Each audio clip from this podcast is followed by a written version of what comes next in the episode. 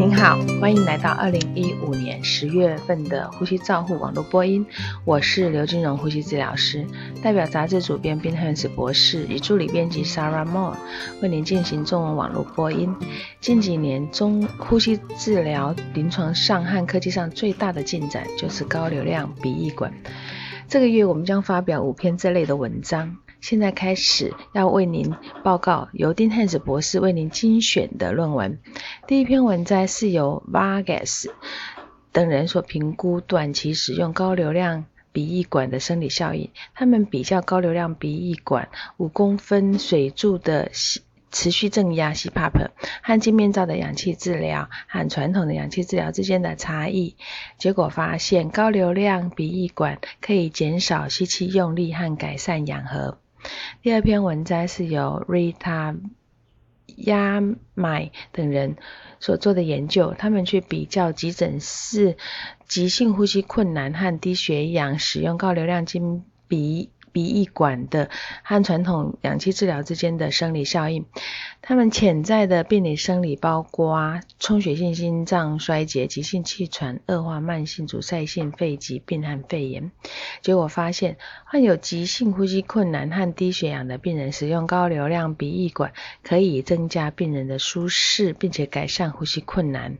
第三篇文摘是由 Gout 等人所做的研究，作者以回顾性。分析综合内科创伤加护病房使用高流量鼻翼管，病人使用高流量鼻翼管对于治疗的效果。他们一共分析了一百四十五名使用高流量鼻翼管病人，二十四 percent 的病人使用高流量鼻翼管前会接受侵袭性机械通气，十五 percent 的病人会在使用高流量鼻翼管之前会接受啊侵袭性机械通气，并且有六十一 percent 的病人从来没有接。受过侵袭性机械通气，那高流量鼻翼管的使用伴有降低加护病房和后加护病房住院的天数，也可以降低不良事件发生率。第四篇文摘是由。纳盖塔等人所做的研究，他们是研究单一中心低血氧呼吸衰竭病人使用高流量鼻翼管使用后的成效。结果，高流量鼻翼管使用后，呃，需要侵袭性或非侵袭性机械通气的病人明显的比较少。第五篇文摘是由 Parker 等人所做的研究，他们利用气道压力测量。阻力断层扫描来评估使用流量每分钟一百毫一百公升的鼻翼管和肺生理之间的变化，结果发现气流增加和气道压力及肺阻抗呈现性的关系。那他们也观察到压气道压力是临床上使用非侵袭性通气的，是在他们的范围之内。第六篇文摘是由 Robert 等人所做的研究，他们去评论高流量。鼻翼管在治疗急性呼吸衰竭的看法，虽然在这一期呼吸照护的期刊增加了一些高流量的鼻翼管取代了传统的氧气治疗和非侵性通气治疗的文章，但是我们还仍需要高大规模的随机临床试验来证实。第七篇文摘是由。View Dan 等人所做的研究，他们的目的是在探讨呼吸治疗师介入非侵袭性通气治疗与慢性阻塞性肺脏疾病并发呼吸衰竭是否降低插管和死亡的风险。结果发现，呼吸治疗师介入后会降低住院死亡率、平均住院天数和插管的风险。所以作者们的结论就是，由呼吸治疗师执行非侵袭性通气和慢性阻塞性肺脏疾病恶化继发性的呼吸衰竭、死亡插。管的风险是比较低的。第八篇文摘是由蔡等人针对医疗职业机构的人员，包括呼吸治疗师、护理师等，以网络调查的方式调查抗生素 pentamidin 和 rivaroxaban 使用雾化的模式治疗的啊。相关因素，结果发现执行 pentamidin 的安全操作准则并不完整，工作人员仍然暴露在二手物的风险之下。虽然这项研究的抗生素缺乏权威性的安全操作准则，但是我们还是需要审慎的原则去做适当的铺路的控制。第九篇文章是由 Osen 等人所做的研究，他们去分析商用流量依赖型土气正压阀的电阻元件所产生的压力，结果发现四种商用土气正压阀 PEP，它的设备所专用的不同电阻所产生的压力是不可以比较的，即使是电阻直径啊，说是。相同，但是两者之间并不能比较，因为它们产生的压力有明显的不同，所以电阻之间是不能互换的。第十篇文章是由 Berlinski 和 William 的研究，他们去研究小儿模型下评估机械通气时给 a b u t e r o 对潮气量和喷雾器类型的位置的影响，结果发现不同的潮气量以喷射雾化器在它的位置评估和振动网塞器所放的位置，在呼吸器相对对肺沉积量和传送雾气之间并没有显著的差异。如果把喷雾器移到 Y 型接头和呼吸器之间，通常可以增加肺的沉积量和传送药物的效率。第十一篇文摘是由 Van Nero 等人所做的研究，它的目的是要找出四肢痉挛性麻脑性麻痹病人病情恶化的临床和肺功能参数的信号。结果发现，年轻四肢痉挛性的脑性麻痹的病人，他的病情恶化跟临床胃食道逆流的诊断和 BaO2 之间有相关性。